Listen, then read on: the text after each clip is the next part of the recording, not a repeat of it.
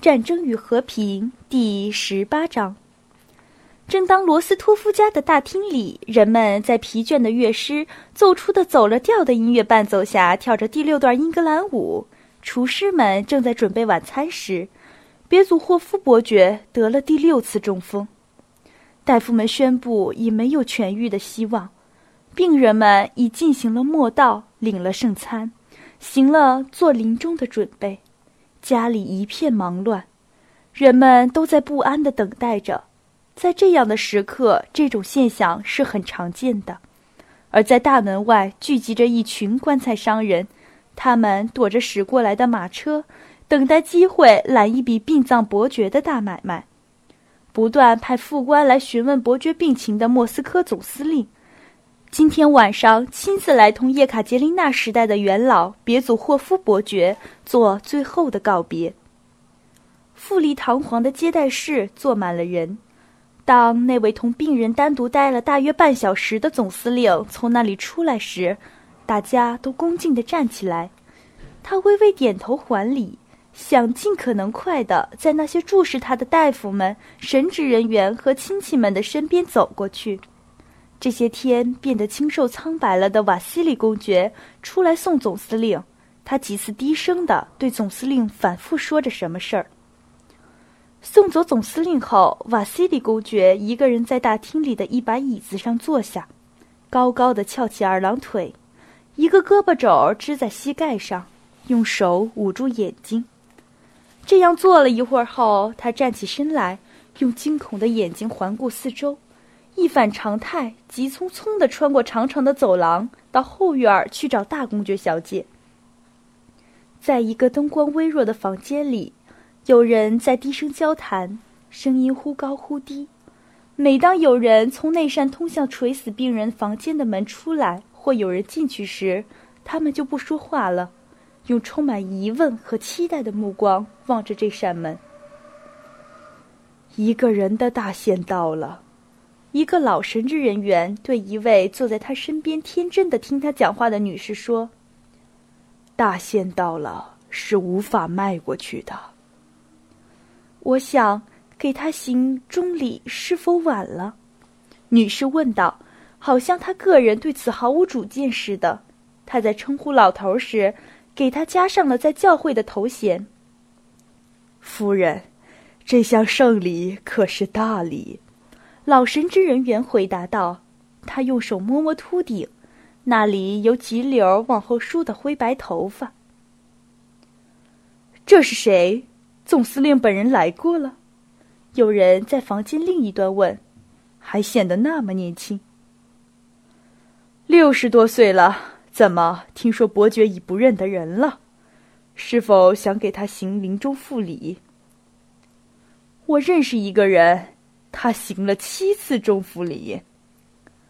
二公爵小姐哭肿了的眼睛从病人的房间里走了出来，在洛兰大夫的身旁坐下，而大夫则把胳膊肘支在桌子上，仪态优美的坐在叶卡捷琳娜的画像下面。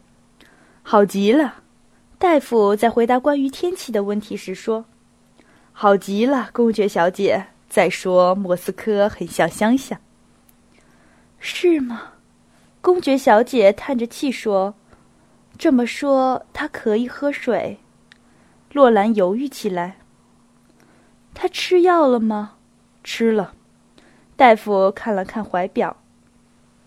您拿一杯开水来，放一小撮酒时，他用纤细的手示范着说明一小撮是多少。没有过这样的病例。德国大夫对副官说：“中了三次风还能活下来。本来他是一个精力多么充沛的男子啊。”副官说：“这些财产将归谁？”他低声加了一句：“哈，想要得财产的人是会有的。”德国人微笑的回答道。大家又回头看那扇门，门咯吱响了一声。二公爵小姐照洛兰吩咐调好了饮料，给病人端进去。德国大夫走到了洛兰面前。大概还能拖到明天早晨吧，德国人用蹩脚的法语说。洛兰把嘴一撇，伸出了一个手指，在鼻子前严肃的晃了晃，表示否定。今天夜里不会更晚，他低声说，觉得自己能清楚的了解和说明病情，而露出有分寸的得意的微笑。说完就走开了。这时，瓦西里公爵推开了大公爵小姐房间的门，房间里半明半暗。只在圣像前点着两盏长明灯，神香和鲜花散发出好闻的气味儿。整个房间摆满了各种小衣橱、小柜橱、小桌子等小家具。在屏风后面可以看到一张铺着羽毛褥子的高高的床，上面盖着白色的罩单。一只小狗吠叫起来。啊，原来是您，表叔！他站起身来，理了理头发。他的头发任何时候，甚至在现在，都是异常光滑的，仿佛他和整个脑袋由同一块材料做成，不过加了一层油漆而已。怎么，发生什么事儿了吗？他问。我已经吓坏了。没有什么，还是那样，卡迪什。我只是来同你谈一件事儿。公爵疲惫地和他刚才坐的圈椅上坐下。然而，你把圈椅坐热了，他说：“坐过来，咱们谈谈。”我想，是否出了什么事儿了？公爵小姐说，她脸上带着一贯严肃呆板的表情，在公爵对面坐下，准备听他说。我想睡，表叔，可是睡不着。怎么了，亲爱的？瓦西里公爵说：“他握住公爵小姐的一只手，习惯地把她往下摁。显而易见，怎么了？这句话问的是他们两个人许多心照不宣的事儿。公爵小姐的腰很长，与她的腿很不相称，而且干瘦僵直。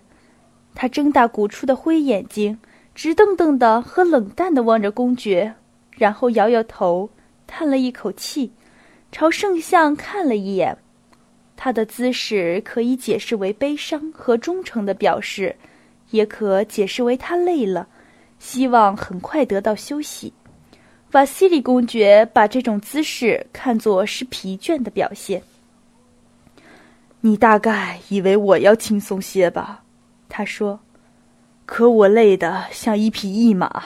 尽管如此，我还得同你谈一谈卡迪什。非常严肃的谈一谈。瓦西里公爵沉默了，他的腮帮子时而这边，时而那边，神经质的抽动着，给他的脸增添了一种令人不快的表情。这种表情在他待在客厅里从来没有在他的脸上出现过。他的眼神也不像平常那样，他有时放肆无礼和讥讽的看着，有时则惊恐的环顾四周。公爵小姐用她瘦小的手把小狗抱在膝上，用注意的目光看着瓦西里公爵，但是可以看出，哪怕需要他闭口不言直到明天早上，他也不会提一个问题来打破沉默。您瞧，凯捷琳娜·谢苗洛夫娜，亲爱的公爵小姐和表侄女儿，瓦西里公爵接着说：“看来他开口继续说话。”不是没有经过内心的斗争，在现在这样的时刻，什么都得考虑到，需要考虑未来，考虑你们。我像爱自己的孩子一样爱着你们大家，这一点你是知道的。公爵小姐仍然深沉和一动不动的看着他。最后，应该也考虑一下我的一家。瓦西里公爵生气地推开小桌子，眼睛不看着他，继续往下说：“你知道，卡蒂什，你们马蒙托夫家的三姐妹加上我的妻子，只有咱们是伯爵的直接继承人。我知道，我知道，讲这些事儿和想这些事儿，你是非常痛苦的。我也不见得好受些，但是，亲爱的，我已五十多岁了。”对什么事儿都得有个准备，你知道吗？我已派人去叫皮埃尔了。伯爵指着皮埃尔的像，一定要见他。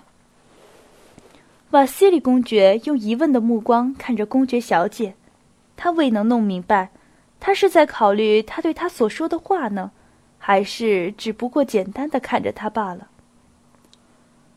为了一件事儿，我在不停的祈告上帝，表叔。公爵小姐回答道：“希望上帝宽恕他，让他美好的灵魂平静的离开这里。”对，是这样。瓦西里公爵不耐烦的接着说，他摸摸秃顶，生气的把推开的小桌子拉回到身边来。但是最终，最终问题在于你自己也知道。去年冬天，伯爵立了遗嘱，他在遗嘱中把全部财产给了皮埃尔，没有留给作为直接继承人的我们。他立的遗嘱可不少，公爵小姐平静地说：“但是他不能把财产留给皮埃尔，皮埃尔是私生子。”亲爱的，瓦西里公爵忽然说，他紧靠在小桌子上，兴奋起来。开始加快语速。要是伯爵的那封信是写给皇上的，要是他请求允许他认皮埃尔为合法的儿子呢？你知道，伯爵是有功之臣，他的要求会得到满足的。公爵小姐微微一笑，通常只有那种自认为知道的比对方多的人才这样笑。我还要对你说，瓦西里公爵抓住他的一只手，继续说。信已经好了，虽然尚未送出，但是皇上已经知道了。问题只在于这封信销毁了没有。如果没有销毁，那么很快一切就都完了。瓦西里公爵叹了口气，以此表明他所说“一切都完了”是什么意思。伯爵的文件将被打开，遗嘱和信将呈交给皇上，他的要求一定会得到满足。皮埃尔将作为合法的儿子得到一切。那么我们的那一份呢？公爵小姐问。他露出讥讽的微笑，好像一切都可能发生，唯独这件事儿不可能发生似的。但是，亲爱的卡什，这是明明白白的事儿。到那时，他一个人是全部财产的合法继承人，你们就连这一份也拿不到。亲爱的，有没有立遗嘱和写信？遗嘱和信销毁了没有？你是应该知道的。如果出于某种原因，这些文件被人遗忘了，你也应该知道他们在哪儿。你应该设法找到他们，因为竟然会有这种事儿。公爵小姐打断他的话，恶意的微笑着，没有改变眼睛的表情。我是一个女人。照您来看，我们都很愚蠢，但是我知道私生子是无权继承的。私生子，他用法语加了一句，认为把“私生子”一词翻译成法语，就完全可以向公爵说明他的话是毫无根据的。你怎么还不明白，卡蒂什？你很聪明，可是你怎么不明白？如果伯爵写信给皇上。请求皇上承认他的儿子是合法的，那么皮埃尔就不是皮埃尔了，而是别祖霍夫伯爵了。到那时，他将根据遗嘱得到一切。如果遗嘱和信还没有销毁，那么你除了得到道德高尚的美名和由此产生的一切，并借以自卫外，别的什么也得不到。这是确实无疑的。我知道遗嘱已经立了，而且也知道它是无效的。你好像把我看成一个十足的傻瓜，表叔。公爵小姐说，她的表情同那些认为自己说了俏皮和挖苦的话的女人一模一样。我的亲爱的卡捷琳娜·谢苗诺夫娜公爵小姐，瓦西里公爵不耐烦的说道：“我到你这儿来，不是为了和你彼此挖苦。”而是为了一个亲戚，一个诚恳、善良、真正的亲戚，谈一谈你的利益。我第十次对你说，如果在伯爵的文件里有给皇上的信和对皮埃尔有利的遗嘱，那么你，亲爱的，还有你的妹妹，就不是继承人了。如果你不相信我，那么请你相信内行人的话。我刚才同德米特里·奥努夫里伊奇谈过此事儿，他也这样说。而瓦西里公爵说的德米特里·奥努夫里伊奇，正是他专职请来的家庭法律顾问。